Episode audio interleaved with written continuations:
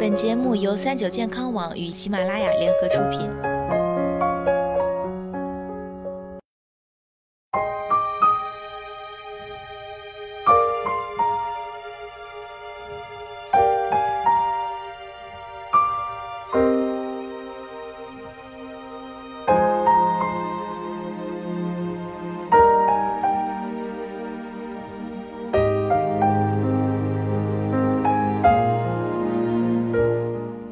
听众朋友们，大家好！最近我们全新推出了一档重档养生栏目《奇妙的中医》。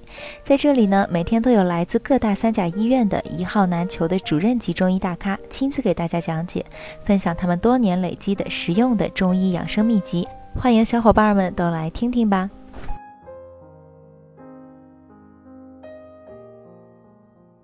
好好的脚怎么就臭了呢？实际上啊，脚臭和脚汗有直接的关系。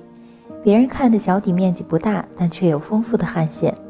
脚底的汗腺到底有多丰富呢？我们举一个数据来对比一下：人体总共有两百万多条汗腺，大腿每平方厘米约有一百二十条汗腺，而前脚掌部每平方厘米约有六百二十条。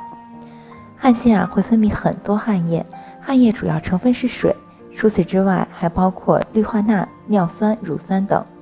当汗液中的有效成分和空气中的细菌发生反应，就会出现令人讨厌的汗臭味。手底和脚底一样也有丰富的汗腺，但因为脚穿着鞋袜，容易形成不透气的潮湿的空气，汗液无法及时排出，这也就更容易累积发酵成不可描述的臭味了。那为什么都是一样会出汗的脚，有的人脚臭气熏天，有的就不会呢？探探在这里啊，温馨提示要小心脚气病。虽然不是所有脚臭都是因为脚气，但脚臭却是脚气病的一个典型症状。脚部的皮肤除了汗腺发达，容易出汗，足底和指尖也没有皮脂腺，以至于缺少抑制真菌的脂肪酸，所以引起脚气的真菌更容易在此悠哉悠哉找到安身之所。脚上的真菌本身就喜欢脚部温暖潮湿的环境，它们从角质层入手，一步步侵犯脚部皮肤，引起糜烂、水泡等脚气症状。当真菌和汗液混合，当破损的皮肤出现了感染，更为复杂的脚臭味就产生了。打败脚臭，我们有哪些可靠的方法呢？皮肤科并不推荐用偏方治疗，譬如盐水泡脚、花椒水泡脚、醋泡脚、姜片煮水泡脚等等。虽然这些偏方可能暂时缓解脚部不适，暂时遮盖住臭味，但并不能杀灭真菌，彻底解决问题。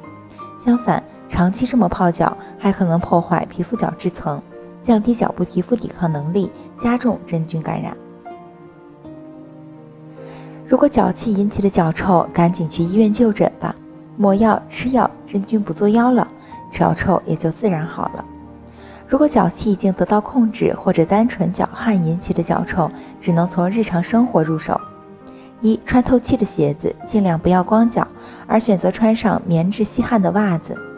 二、定期清理鞋子，将鞋子放在阳光下晾晒，尤其是得了脚气之后，治疗的同时，鞋袜最好彻底清洁消毒后再穿。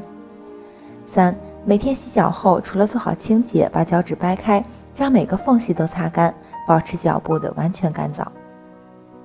四、脚汗比较多的人，最好少吃辛辣刺激的食物。好了，关于脚气的知识讲到这里就要结束了，希望能够帮助大家。我是主播探探，我们下期再见。